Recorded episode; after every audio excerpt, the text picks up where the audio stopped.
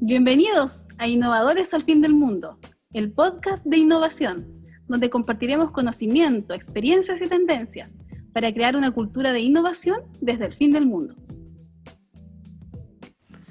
Déjate acompañar con Aldea Cowork. Arriendo de salas, oficinas y domicilio tributario. Tenemos dos sedes en Osorno, Chile. Sobrevive con tu empresa a través de incubación y mentoría con apoyo de Corfo. www.aldeacowork.com Bienvenidos a un nuevo capítulo de Innovadores al Fin del Mundo y esta vez con un invitado de la casa, pero como siempre también nos, acompaña eh, Carolina Torres de Mentores de Impacto. ¿Cómo estás Carolina? ¿Cómo te va? Yo muy bien, César. Feliz de estar ya en un capítulo más de nuestro podcast. Así que con este gran invitado también, como dices tú, que es de la casa, pero un buen, un buen invitado. Así es, nos va a contar unas cosas muy, muy interesantes. Y como siempre también, Ricardo Cartes de Australia ¿Cómo estás, Ricardo? Bien, César. Hola, Carolina. Eh, muy, muy agradado de, iniciar otro capítulo más del podcast. Así que seguimos creciendo en audiencia. Eh, eso es súper bueno y, invitados locales también que son parte de la casa que también tienen una, una historia y una trayectoria que es súper interesante conocer acá en el podcast. Así es, y respecto a la audiencia, sumamos un destino más en la audiencia del podcast, que es Singapur. También nos escuchan en Singapur. Así que ¿Nos entenderán? No sé, pero por lo menos nos escuchan.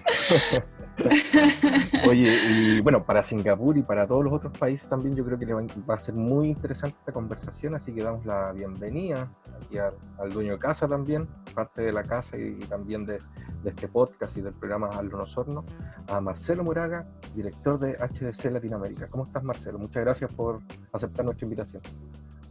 Hola, muchas gracias a ustedes también por eh, permitirnos contar lo que estamos haciendo desde acá del sur del mundo para Latinoamérica.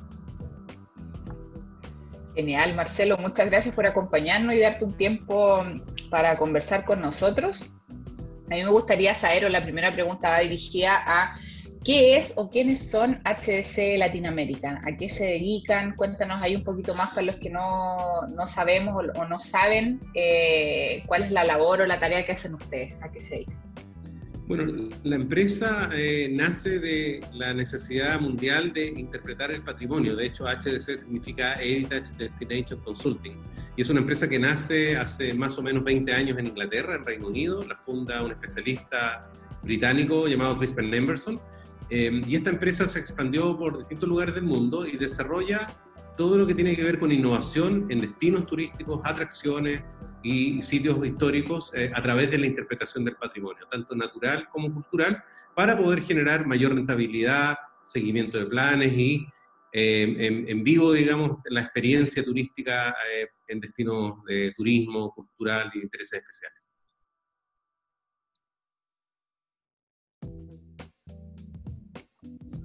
Marcelo, y dentro de todo lo que están haciendo, ¿En qué, ¿En qué países o, en Latinoamérica tienen algún proyecto interesante que, nos quisieras contar? Sí, nosotros estamos desplegados, como decía, eh, originariamente en Inglaterra, en nuestra empresa HDC International, de la cual es subsidiaria HDC Latinoamérica, que está establecida en Chile. Tiene oficinas en la, en la India, en Estados Unidos y ahora acaba de abrir en Dubái y Arabia Saudita. Y dentro de esas zonas del mundo está nuestro consultor fundador, Cristian, trabajando sitios de interpretación del patrimonio histórico en Arabia Saudita, porque Arabia Saudita tiene un plan de desarrollar una nueva ciudad del futuro, Neom, em, que va a empezar a ser poblada en el 2025. Es lo más parecido a Tomorrowland, la película Disney que hemos visto. Y entonces hay, hay una interacción y una gestión muy inteligente del gobierno de ese, de ese país porque están utilizando todos los recursos económicos actuales de la economía del petróleo para transformarse en los próximos 10 o 15 años en una economía basada en la innovación, el emprendimiento, el turismo y el patrimonio. Eso es eh, lo que estamos desarrollando ahí, aparte de lo que hemos hecho en otros lugares del mundo. Y en Latinoamérica estamos hoy día aplicando algunas propuestas para, para Lima, para el Centro Histórico de Lima, que aún no están adjudicadas, pero tenemos mucha expectativa de poder desarrollar eso con un equipo también internacional a cargo, con fondos de la Unión Europea Y en Chile hemos desarrollado varias cosas, hemos hecho charlas, capacitaciones, talleres en distintos lugares de Chile, norte de Chile, centro y sur. En la zona del sur de Chile hemos intervenido en el Alto Biobío con algunas auditorías de sitios, hace ya 10 años que estamos presentes en esta zona. Hemos trabajado también en, la selva valdiviana, la costa de la región de los ríos. También eh, hemos desarrollado un tour interpretativo en la Catedral de Osorno, Estamos hoy día desarrollando un proyecto de innovación con la Universidad Austral de Chile en el sitio de Pilauco, en Osorno, y también hemos estado a cargo del diseño del de, eh, Museo del Pionero en eh, Petrohue, adosado al, al, Hotel Petrohue Lodge. Marcelo, ¿y ahí le, le, damos el valor al, al patrimonio en Latinoamérica? Bueno, en Latinoamérica en general es una zona muy rica en patrimonio, somos orgullosamente latinoamericanos y de eso tenemos bastante de historia, la prehispánica incluida, por supuesto, y en ese sentido lo que está más avanzado en otros países más desarrollados en turismo, que vemos con admiración, ¿cierto? Como Europa, Estados Unidos, es que no es que haya más dinero probablemente o no es que la gente sea más inteligente, sino que los planes y programas de desarrollo turístico en general son planes que son vinculantes, son planes con presupuestos asociados. Y el problema que tenemos en Latinoamérica, incluido Chile, es que muchos de los planes se declaran, pero no tienen presupuestos asociados y tampoco son vinculantes, es decir, puede aparecer cualquier autoridad de turno, un alcalde, un intendente o un ministro, y se genera una idea que no está en el plan, pero se hace igual. Entonces, esa es una diferencia fundamental en lo que vemos hoy día en destinos turísticos desarrollados y lo que lamentablemente todavía vemos en Latinoamérica, muchos lugares donde no se avanza, ¿cierto? Y se ve que se hace una ruca, se hace un panel, se hace una caseta, pero no tienen una conexión, no hay una experiencia como vemos en otros lugares de turismo desarrollado. Eh, Marcelo, eh, bueno, súper interesante lo que nos cuentas y, sobre todo que una empresa que está basada en Osorno pueda estar, ser partícipe de esa gran red de, profesionales y de proyectos por todo el mundo. Pero ocupando un término futbolístico, lleguemos la pelota al piso. ¿Cuál, para que lo pueda entender cualquier persona, em, si bien yo creo que la mayoría tiene eh, más o menos claro qué es lo que es la interpretación patrimonial, ¿Cuál es el gran valor que aporta la, interpretación patrimonial, ya sea un destino o un atractivo? Nosotros como HDC Latinoamérica, con nuestra red internacional, lo que aseguramos por ser una empresa formada por personas que están en el ámbito privado, nosotros aseguramos la mayor rentabilidad para los gestores de destino, para los propios municipios que encargan, los gobiernos o los privados que generan programas, planes de interpretación del patrimonio, planes maestros de gestión también, marketing asociado, eh, porque justamente nosotros a través de nuestra metodología, que está validada hace más de 30 años, eh, nosotros lo que logramos es que el resultado de la inversión genere se mida y tenga un mayor resultado económico del punto de vista sostenible también, de los eh, impacto ambiental, participación cultural local también y, lo económico, por supuesto. Así que ese es un diferencial, es algo que la interpretación del patrimonio permite, está medido, está aprobado en estos lugares y nosotros tenemos la metodología y la experiencia para seguirlo logrando en distintos lugares de Latinoamérica. Ahora, esto, este tipo de interpretación o el trabajo que ustedes están realizando en distintas partes del mundo, ¿quiénes pueden acceder o tocar la puerta de HDC? ¿Un empresario, una agrupación, un gremio que crea que puede hacer esto una herramienta, sobre todo en los, cambios de la industria turística que, están pasando todavía y que tenemos para rato? Em, quién, ¿Quién se puede vincular con HDC? ¿O cómo lo pueden hacer? Bueno, este programa, ¿cierto?, ha analizado varios modelos de negocio, industrias y sectores y tendencias. Nosotros estamos en un modelo de negocios que eh, netamente es B2B, eh, llamado de negocio a empresa, negocio a organización o de negocio nuestro a gobiernos. Y en ese sentido, los principales clientes, demandantes de los servicios de interpretación del patrimonio que HDC Internacional y Latinoamérica han tenido, son gobiernos nacionales, secretarías de turismo, municipalidades encargadas de temas de patrimonio, gestores de museos, universidades en la formación de sus mallas académicas para guías, interpretadores o historiadores, eh, gente que desarrolla de repente un centro de visitantes para un parque, un área protegida privada o pública, como el caso que vemos en Latinoamérica y especialmente en Chile también, eh, gente que son del área de comercialización de aplicaciones móviles también y que quieren reedituar o actualizar lo que hoy día está en un destino donde hubo un sitio histórico o una gran historia eh, tradicional que la quieren poner en valor y la quieren actualizar para conocimiento y mayor eh, experiencia de los visitantes. Así que por lo tanto son más bien organizaciones, pero siempre ligados con el sector privado y las comunidades locales. Es súper importante la participación de las comunidades locales en los procesos y métodos de interpretación del patrimonio, porque si no nos vemos sujetos a la tiranía de los expertos y eso no es sustentable en ningún lugar del mundo. Oye, Marcelo, ¿la crisis les afectó también a usted en el desarrollo de sus proyectos y todo esto? Porque el sector turismo eh, ha sido uno de los más golpeados con todo esto de la pandemia. Entonces, me imagino, como está muy ligado, según lo que tú nos comentas, como a dar como un potencial eh, más a, ciertos destinos eh, alrededor del mundo, tuvieron que hacer reinvenciones, quedaron parados. ¿Cómo, cómo ha sido todo, todo esto que, que nos está ocurriendo? Sí, ha sido duro para todos. Nosotros como empresa eh, nos involucramos en proyectos que son de mediano o largo plazo. Eh, consultorías de corto plazo ligadas a meses, la verdad es que son bastante escasas, son, eh, proyectos menores que probablemente a veces son seminarios, charlas, cosas muy puntuales. Pero en general, los planes maestros de interpretación del patrimonio que aborda nuestra empresa en los distintos lugares del mundo se han visto afectados en su planificación y actualización reciente. En Europa y en todo el mundo, pero especialmente en Europa, ha habido un tremendo tema con, con, con la epidemia de COVID y eso ha hecho que eh, los gobiernos y los nuevos proyectos eh, hayan tenido un congelamiento y es por esa razón también por la cual nuestro socio principal, Cristian Emerson, está basado los próximos meses en Arabia Saudita y Emiratos Árabes desarrollando justamente estos proyectos que son 50 sitios patrimoniales eh, que están desarrollándose, pues poniendo en valor y restaurando. entonces hay espacio como intervención de mirar el mundo en los lugares que están en este minuto y ya tenían planificado desarrollar sus eh, propios programas, proyectos y planes de interpretación patrimonial. Em, pero sí, efectivamente, los nuevos negocios están, sobre todo desde el sector privado, están bastante detenidos, pero nosotros tenemos una cartera que, nos permite seguir mirando el futuro, participando de, estas líneas de trabajo como con ustedes y, poder desplegar esto que en Latinoamérica es tan necesario y que nosotros eh, queremos hacer de, en, también, también en tantos lugares. Marcelo, te, quería preguntar, eh, andar un poco en el tema de la colaboración. Yo sé que ustedes tienen trayectoria de 30 años, eh, quiero andar un poco en el tema de la colaboración y la innovación. ¿Cómo ustedes se, arman con, otras empresas? ¿Cómo se colaboran en tecnología? Ahí quiero andar un poco en la innovación. Y también, ¿qué están trabajando en innovación o, herramientas tecnológicas para eh, aplicar en, estos proyectos que ustedes dicen que, son largos, digamos, y que tienen gran impacto?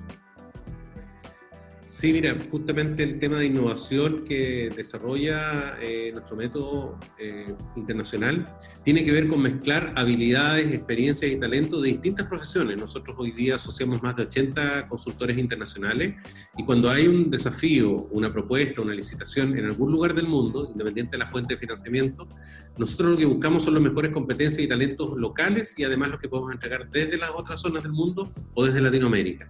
Y es así como nosotros tenemos desplegado distintos talleres, por ejemplo, de fabricación de paneles interpretativos, para poder lograr una eh, economía eh, basada en la mayor cercanía con los lugares donde se van a desarrollar o instalar las atracciones. También nosotros tenemos convenios y acuerdos internacionales con distintos desarrolladores de aplicaciones móviles y tecnología para el turismo, realidad aumentada y otras materias que nos, nos sirven como herramientas de medios para implementar la interpretación desarrollada o planificada. Eh, es así también como nosotros, eh, nuestra fábrica de paneles que están hechos en un material reciclable de alta resistencia, fossil panels se llama el soporte, em, son ecológicos también, cumple con todos los estándares de, sustentabilidad de parques nacionales en, Norteamérica y, Europa. Nosotros esa planta la tenemos en, Estados Unidos y de ahí despachamos a distintos proyectos que estamos desarrollando en el mundo. Y lo otro que va acompañado a los productos que nosotros hacemos son los binoculares y telescopios para miradores turísticos, que fabricamos en Taiwán y Estados Unidos y despachamos a distintos lugares del mundo. Y de eso hemos hecho bastante gestión comercial y venta desde nuestra oficina en Latinoamérica, porque todo el resto de la empresa está basada en lenguaje inglés y otros, y la oficina de Latinoamérica Chile es la que abastece todo el mercado de habla hispana. Marcelo, ¿y cómo se, cómo se vinculan las empresas con, con HDC? ¿Ustedes los buscan, hacen un scouting o, empresas que tengan tecnología se pueden acercar a ustedes? Porque justamente en este proyecto de los ya empezaron a aparecer proyectos del área de turismo y de patrimonio que quizás sea interesante para ustedes poder eh, conectar con ellos. Sí, nosotros eh, no somos demandantes de proyectos ni financiamiento, o sea, nosotros no tenemos fondos detrás de propios, pero sí lo que nosotros hacemos es cuando existe una oportunidad de eh, interpretar el patrimonio, nosotros buscamos proveedores locales. Ahora, estamos súper abiertos como HDC Latinoamérica a que los desarrolladores de tecnología, las empresas que están asociadas, por ejemplo, Aslo Osorno y otras iniciativas en Chile, puedan tomar contacto con nosotros y puedan, podamos compartir a veces una oportunidad en la cual uno no tiene el nexo. Porque así como lo hemos conversado en otras ocasiones con gente ligada al turismo, cuando alguien decide, un eh, administrador de un atractivo, un patrimonio, sea una casa, un parque, un museo, lo que fuere, eh, tiene algo por hacer y no sabe con quién hacerlo, probablemente busque y converse con alguien de su confianza, familiar, profesional, eh, su propia organización. Y esa persona de confianza es la que, la que, le va a indicar las alternativas. Nosotros somos una alternativa, entendemos que es de calidad, pero muy desconocida para los gestores de patrimonio y los custodios de patrimonio en distintos lugares de Latinoamérica. Entonces la invitación es que si hay emprendedores, empresas basadas en los distintos territorios de Latinoamérica, que estén en turismo, que estén en la formación de capital humano o en tecnología, si ven oportunidades con el encargado del Parque Nacional X o la Reserva Forestal eh, en, otros, en ciertos lugares, nos cuenten de qué trata y podemos hacer una presentación conjunta donde unamos las capacidades de ellos y el conocimiento local y la confianza con el cliente, por supuesto, y nosotros con nuestro método que está aprobado, ya está dicho en varios lugares del mundo por varios años. Em, un poco retomando la, pregunta que, te hizo Carolina respecto a, todo lo que está pasando en la pandemia, ¿crees tú que hoy día es un buen momento para que justamente en grupos de empresarios, gremios, organizaciones se sienten a repensar lo que, cómo va a ser el turismo 2.0, 3.0 o el que venga? Eh, ¿Es hoy día una buena oportunidad? Hoy día eh, es un momento difícil para todo el mundo, incluido el turismo y el patrimonio y la cultura, quiere decir de los gestores y artistas culturales, ¿cierto? Pero es un momento propicio para poder eh, desarrollar proyectos. Eh, hoy día el gobierno de Chile y otros gobiernos han levantado iniciativas, fuentes de financiamiento para organizaciones, para, para hacer justamente cosas asociativas. Y, y eso es una oportunidad, porque permite justamente generar, por ejemplo, señales, senderos, paneles con eh, información de eh, seguridad para los visitantes, aforos, direcciones, eh, recomendaciones. La interpretación del patrimonio no es solamente recorrer y ver lugares bonitos, tiene que ver con una metodología que busca alcanzar objetivos interpretativos. Los tres objetivos principales que tiene la metodología del patrimonio es lograr cumplir en las audiencias, sean los visitantes, ¿cierto? o los estudiantes, o los clientes que dan un lugar, objetivos de aprendizaje que la gente al recorrer ese lugar se lleve y aprenda algo, al menos recuerde algo. Y la gente recuerda mucho más lo que hace que lo que lee eh, y que lo que escucha. Entonces, de alguna manera es diseñar para que la gente se lleve un aprendizaje.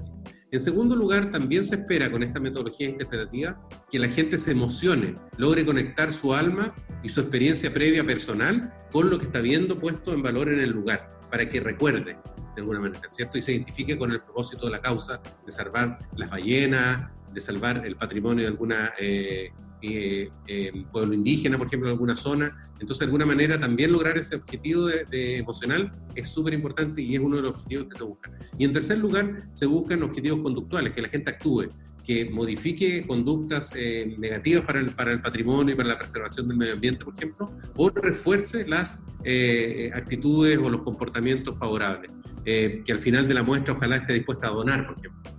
Entonces, eh, de alguna manera, eso busca mucho eh, en un diseño de proyecto para que las comunidades puedan presentar a financiamiento y que empresas como la nuestra y otras que se especializan en, patrimonio podamos tener un rol ahí para generar economías locales sustentables. Eh, y en base a lo mismo, eh, tú hablaste de organizaciones, de fondos que normalmente son públicos para, para este tipo de proyectos. Obviamente hay fondos privados, pero normalmente o, son de fuentes públicas o son de fuentes internacionales, si hay una, organización, gremio hoy día que tenga la necesidad de desarrollar eh, interpretativamente su atractivo, eh, ¿puede junto con HDC desarrollar un proyecto para solicitar esos fondos o tiene que ya tener los fondos? No, perfectamente posible. Nosotros intervenimos, como estamos presentes en, Latinoamérica, nosotros hacemos un trabajo de aporte conjunto, es decir, todo lo que tiene que ver con la formulación, con el levantamiento inicial, con la auditoría de atractivos o sitios, como se llama en, consultoría, nosotros podemos generar un financiamiento para eso propio, ¿ah? desde el punto de vista de los expertos, los consultores, para poder levantar lo que se requiere. Porque muchas veces, y en Latinoamérica nos pasa, eh, que no hay un valor de eh, la propiedad intelectual, los copyrights, ¿cierto? Y muchas veces se piensa en que hay un presupuesto y se le pide al consultor o a la empresa ya cuántos paneles van a instalar. Y la verdad es que son dos conversaciones, como un trabajo arquitectónico de diseño. Una cosa es el diseño, el plan interpretativo o la visita de inspección al lugar atractivo, y luego es la inversión. Y esa inversión va a depender, seguramente se postula, y va a depender del presupuesto que se adjudique y del plan previamente diseñado. Lo mismo que en arquitectura y diseño. Entonces, de alguna manera, nosotros trabajamos en la fase inicial de co diseñar con la comunidad local. En el caso de Chile, por ejemplo, hemos hecho algunas cosas y queremos trabajar con la cooperativa de turismo de San Pedro de Atacama, por ejemplo, para poder levantar en momentos difíciles, porque la verdad es que cuando está todo bien, eh, es difícil que la gente pueda involucrarse asociativamente con, con eh, desarrollar cosas así. Pero cuando hay dificultades como las que vemos ahora, eh, la posibilidad de lograr asociatividad y desarrollar cosas nuevas, diferenciadoras, en un momento en que el turismo va a tener una salida y una competencia feroz de, todo el mundo, eh, es el momento para, para, hacerlo juntos. Y como HDC invitamos justamente a los gestores de destino, organizaciones, programas territoriales de Chile y del extranjero que nos contactemos porque nosotros podemos aportar con expertos a los lugares donde ustedes están para poder ir a levantar la demanda. Y lo que tú dices es súper importante porque se me viene a la cabeza un invitado que tuvimos que dice, aquí está la papa, porque, o sea, si yo soy parte de un gremio, de una organización, em, quiero desarrollar un proyecto de este tipo, puedo perfectamente ir a tocar, no sé, las puertas de un servicio público que tenga recursos, de un municipio o del gobierno regional, y a su vez también conversar con HDC para el diseño no solamente del proyecto, sino que eh, también de levantar esos recursos de, estas fuentes de financiamiento. O sea, eh, es un trabajo bastante integral, no, es solamente llegar y comprar un panel, sino que va desde mucho antes. Y, justamente también nosotros entramos muy fuerte en el modelo de gestión.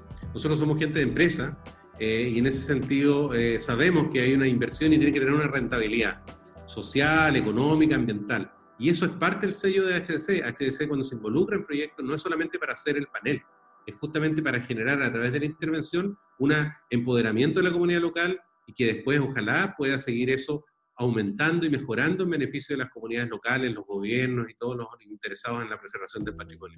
Así que somos del área privada, trabajamos junto con eh, comunidades y sector público, pero tenemos el sello no solamente de hacer paneles, sino que de desarrollar y generar cambios positivos en los destinos donde intervenimos.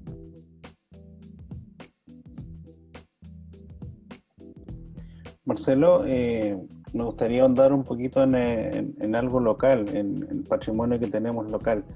Me gustaría que, le contaras a la audiencia el valor que tiene el sitio Pilauco, que, quizás después habríamos conversado, la importancia que tiene, pero que quizás no le damos todo el valor y quizás no, no conocemos también cómo, qué, qué, existe en el sitio Pilauco. Se están haciendo iniciativas en torno ahí en el, en el Parque Chuyaca, en Osorno, se, se hay un, hay un bonito proyecto ahí, pero no le damos el valor. ¿Cómo crees tú que, podemos eh, avanzar en, temas educacionales de, de, conocer realmente el valor que tiene ese sitio?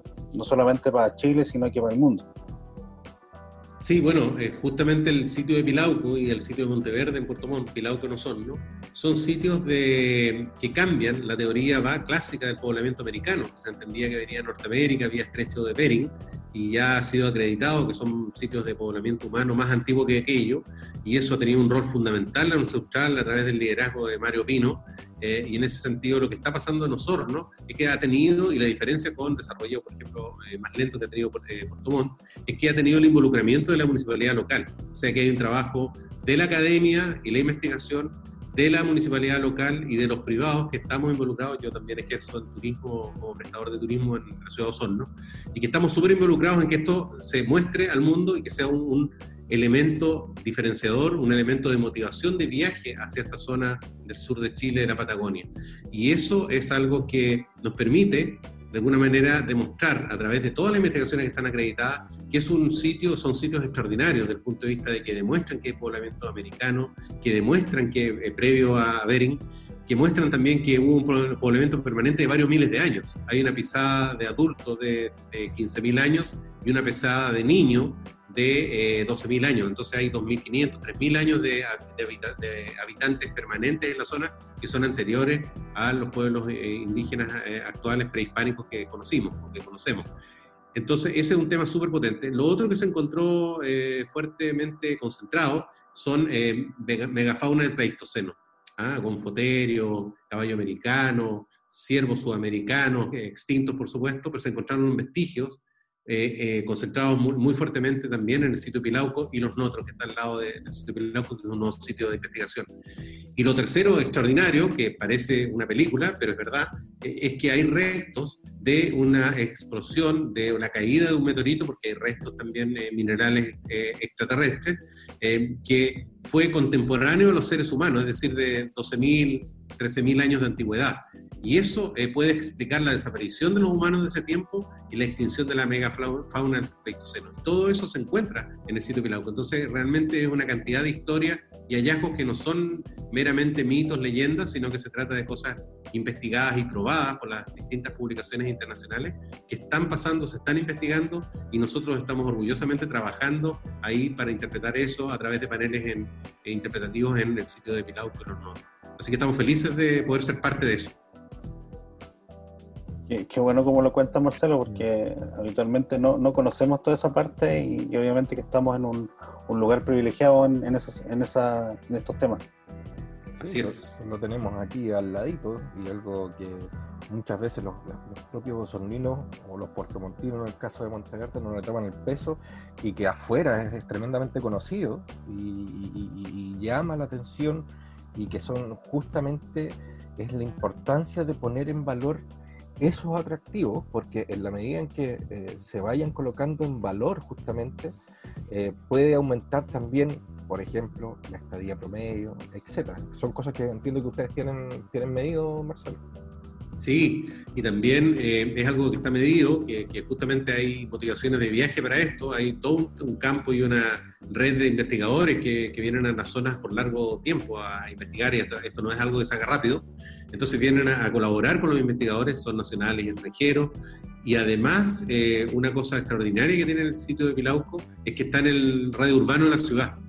Hay pocos hallazgos de esta, de esta jerarquía, eh, paleo, arqueo y astrofísico, eh, que están en el casco urbano de una ciudad, en el mundo. Son pocos los casos de esto. Entonces, realmente tenemos sitios únicos. Eh, debe haber más en Latinoamérica que necesitan de interpretación del patrimonio y nosotros podemos llevar esta experiencia, podemos contar lo que está pasando acá, que no solamente hacemos nosotros, sino que varios, eh, y poderlo difundir y poderlo aplicar también en otros lugares de patrimonio latinoamericano. Genial. Marcelo, ¿cómo un destino o un atractivo puede en fondo aumentar su rentabilidad a través de, lo que estamos conversando, que es la interpretación patrimonial? Bueno, cuando la gente se involucra con la historia del lugar eh, y permanece más tiempo, se transforma en fan primer lugar, eh, se transforma en difusor de lo, de lo, de lo que se, la experiencia que vivió en el lugar. En segundo lugar, existe toda una cadena eh, comercial prestada por proveedores locales, artesanos y gente que desarrolla eh, réplicas, por ejemplo. Nosotros nos ha tocado visitar seguramente museos de pueblo mapuche, ¿cierto? Donde hay instrumentos, ropa y artesanía de, muy, muy valiosa, sagrada incluso mucha de ella, y que de alguna manera hay, turistas que quisieran llevarlo a su casa, obviamente no se puede, pero cuando hay un trabajo serio de réplicas, se puede efectivamente terminar la visita con el pago, por ejemplo, de la réplica y tenerlo cuando llegas a tu casa, en tu casa por courier internacional. Son cosas que pasan. Lo, lo, otro también interesante es que la población local se va, se va educando y va entendiendo desde los escolares hasta los adultos de que esto que hay aquí es contable, compartible, recordable para que venga más gente a la zona a conocerlo y a valorarlo. Y eso, todo eso permite que la estadía de la gente sea mayor, que venga gente que no tenía un lugar para su visita o que eh, de alguna manera también se levanten colaboraciones internacionales. En este, en este aspecto, en arqueología, paleontología, las colaboraciones internacionales son eh, extraordinarias. Son cosas de documentales, ¿cierto? Difusión. También hay espacio para abrir eh, eh, contenidos culturales, teatro, ¿cierto? cine animación, videojuegos educativos. O sea, hay una serie de materias de la industria creativa en la cual nosotros somos parte como HDC que tienen una oportunidad cuando realmente hay una historia o un gran tema, con varias historias que hablamos de interpretación los tópicos, que son y están respaldados científicamente. No es solamente obra de la creación, la invención o la creatividad de seres humanos actuales, sino que tienen detrás un eh, sustento eh, científico eh, que puede ser interpretado para las generaciones actuales. Eh, Súper interesante. Me gustaría hacer un complemento a, esa respuesta con, un ejercicio o un ejemplo que, yo siempre doy justamente cuando se habla de interpretación, que es un ejemplo muy, muy simple que, para que lo puedan entender todos. Que si tú tienes, por ejemplo, un sendero de 2-3 kilómetros, que normalmente lo puedes recorrer en 2 horas, 2 horas y media, si a ese sendero tú le agregas interpretación, por ejemplo, 15 letreros interpretativos de una lectura promedio de 5 minutos, ya le estás sumando a ese recorrido de dos horas y media cerca de una hora y media. Con lo cual, en turismo se trabaja mucho, por ejemplo, con excursiones o actividades de mediodía, los half day o los full day, que son las actividades de, un día completo. Entonces tú ya al hacer una actividad de mediodía tienes que incluir, por ejemplo, el servicio de comida, porque ya esa persona va a estar casi mediodía en ese lugar, entonces ahí ya está generando otra actividad económica. Lo que tú dices, Marcelo, también súper interesante el tema de las réplicas, que en Chile se ocupa bien poco, pero que en la medida en que creemos, creamos un relato eh, acorde a, un icono del destino o del atractivo, justamente se pueden ir generando otros otros tipos de ingresos. Entonces, eh, y también invitar justamente a, a, muchas organizaciones, gremios que tienen lugares increíbles donde desarrollan su actividad, en que si le ponen, como se dice coloquialmente cuento justamente a su, a su atractivo, pueden generar otros eh, ingresos que hoy día no se están generando, más allá de prestar el servicio. Sí, el relato es fundamental ahí y lo otro tiene que ver con que no hay mejor interpretador que un ser humano una aplicación móvil, un panel, un sonido, no reemplaza nunca a un ser humano entrenado en interpretación de patrimonio, en animación en vivo que se llama, y eso es lo que nosotros también hacemos. Y en ese sentido, eh, eh, todos hemos recorrido seguramente en Chile o en el extranjero, eh, cuando vamos con un guía local, que lo encontramos en el lugar del atractivo, Machu Picchu por decir algo, o lo traes de antes contratado, tú haces el recorrido con ese guía interpretativo del lugar y te queda una película, te imaginas los, lugares, las tradiciones, el uso de los espacios, etc. Pero cuando vas solo, cuando uno anda con presupuesto acotado o ya se agotó el presupuesto y vas a la última atracción y no, no, no contrataste guía, me pasó, lo digo, eh, ves puras piedras. Y la verdad es que no tienes, no tienes el relato. Eh, y es, hay una diferencia tremenda desde el punto de vista de lo que uno se lleva desde un atractivo un destino. Todos lo hemos vivido seguramente y es, es muy, muy distinto. Son dos tipos de, vivencias muy diferentes. Marcelo, ahí como, ir cerrando un poco, eh, ¿cómo ves el, el, escenario del turismo en Chile hoy día, de justamente lo que, de lo que se acaba de conversar recién? ¿Y, y, qué le aconsejarías a, a las personas que, que, viven del turismo hoy día y qué podrían hacer como para aumentar eh, ese atractivo que hoy día seguramente va a haber un cliente nacional no tanto internacional, para que justamente tenga ese, ese, ese plus el lugar donde ellos están. Bueno, es súper importante la colaboración. Eh, un plan interpretativo, y eso lo dicen los libros escritos por nuestros propios consultores de HDC en Estados Unidos y Europa, hablan de que hay un puzzle. El destino completo es un puzzle con varias piezas.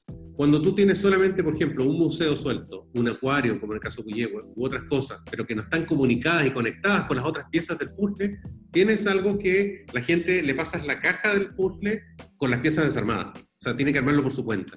Y eso implica que la gente no, no se lleva a la mejor experiencia, no logra consumir todo lo que podría consumir en el destino o quedarse todo lo que podría haberse quedado. Si tú le entregas el puzzle armado, como sale en la foto de la caja del puzzle, eso es interpretación, eso es una planificación. Entonces la invitación es a que las comunidades, los empresarios turísticos distintos territorios, con sus eh, autoridades públicas locales, se organicen armen un plan, armen un circuito y se conecten entre ellos, se promuevan entre ellos y compartan a este turista escaso que va a estar preferentemente destinos de corta distancia nacionales, pero que si le entregas el puzzle en la caja con la foto, va a ser mucho mejor que entregarle para que él mismo arme el puzzle. Marcelo, y también un poco para ir cerrando y, quizás cambiando eh, harto de tema. Eh, Marcelo, aparte de ser eh, el director de HDC Latinoamérica, es también el creador del concepto, marca, como lo quieran llamar, Hazlo en Osorno. Y, yo quiero reconocer aquí a un, osornista, como él mismo se define, que ha tratado de, generar varias iniciativas desde este lugar, em, varias, no las vamos a nombrar, eh, pero tan importante como lo que es eh, tener una empresa a nivel mundial como HDC en Osorno. Entonces, eh, ¿de dónde viene esto de, del asno en, Osorno? Para que también lo, podamos conocer de primera mano. Bueno, muchas gracias. Aldo en Osorno es un programa que, busca mostrar este territorio del sur de Chile como una fuente de oportunidad y en la cual ustedes han sido parte fundamental para posicionarlo. Eh, también hago el reconocimiento ahí. Y, y, nace porque justamente hay en los distintos eh, países latinoamericanos existe un centralismo de las capitales. A lo más la regionalización llega a las capitales regionales en los distintos países de Latinoamérica. Un resabio del colonialismo español, ¿cierto?, que nos dominó en Latinoamérica.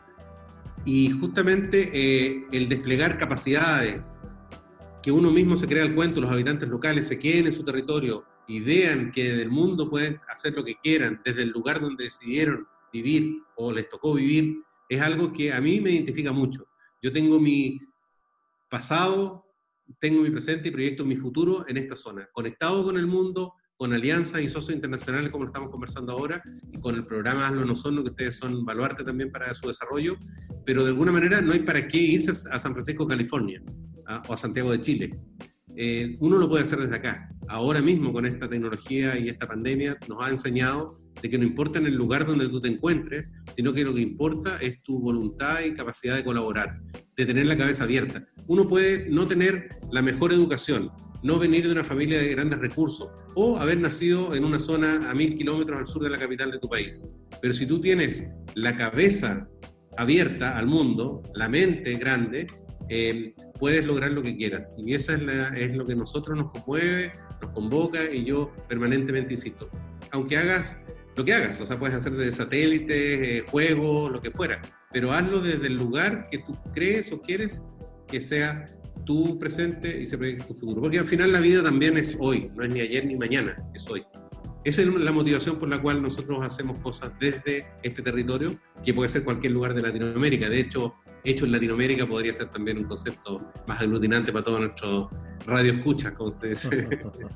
Sí, bueno, yo te hice la, pregunta con doble intención, porque lo que tú dices hay justamente un relato detrás, y eso es la importancia justamente de la interpretación, poder generar justamente ese tipo de, de relatos, porque si no, el discurso sería, no, trabajamos en Osorno porque vivimos en Osorno y ahí se termina porque no había otra. Claro, porque no había otra.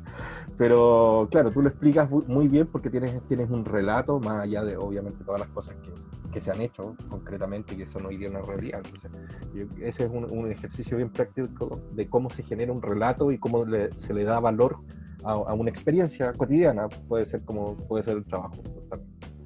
Así que mm, no sé si Ricardo, Carolina, tienen alguna otra consulta para Marcelo. Bueno, solamente una reflexión final que seguramente en este proyecto de Darlo Nosotros ya estamos eh, dejando huella y, sembrando eh, esa, esas ganas de, irse a otro lado, digamos el sur, que, no, que nos presta un entorno maravilloso para poder hacer las cosas que queremos hacer justamente de, lugares donde nos no, no sea agradable vivir. Y seguramente en los próximos años vamos, vamos a estar llenos de talento acá en Osorno y y vamos a estar con ganas de hacer cosas para, para impactar, como dices tú, con esta cabeza abierta y no solamente eh, querernos ir a San Francisco, a otros lugares donde, donde quizás está la cuna de, la tecnología, pero acá también se puede hacer. Están pasando muchas cosas acá y estamos trayendo hartos proyectos a Osorno. Así que feliz en realidad de, también de ser parte de este, de este proyecto en el que estamos. Así es, así que bueno, para terminar este nuevo capítulo de este podcast, agradecemos a Marcelo Moraga, director de HDC Latinoamérica. Muchas gracias Marcelo por participar en nuestro podcast.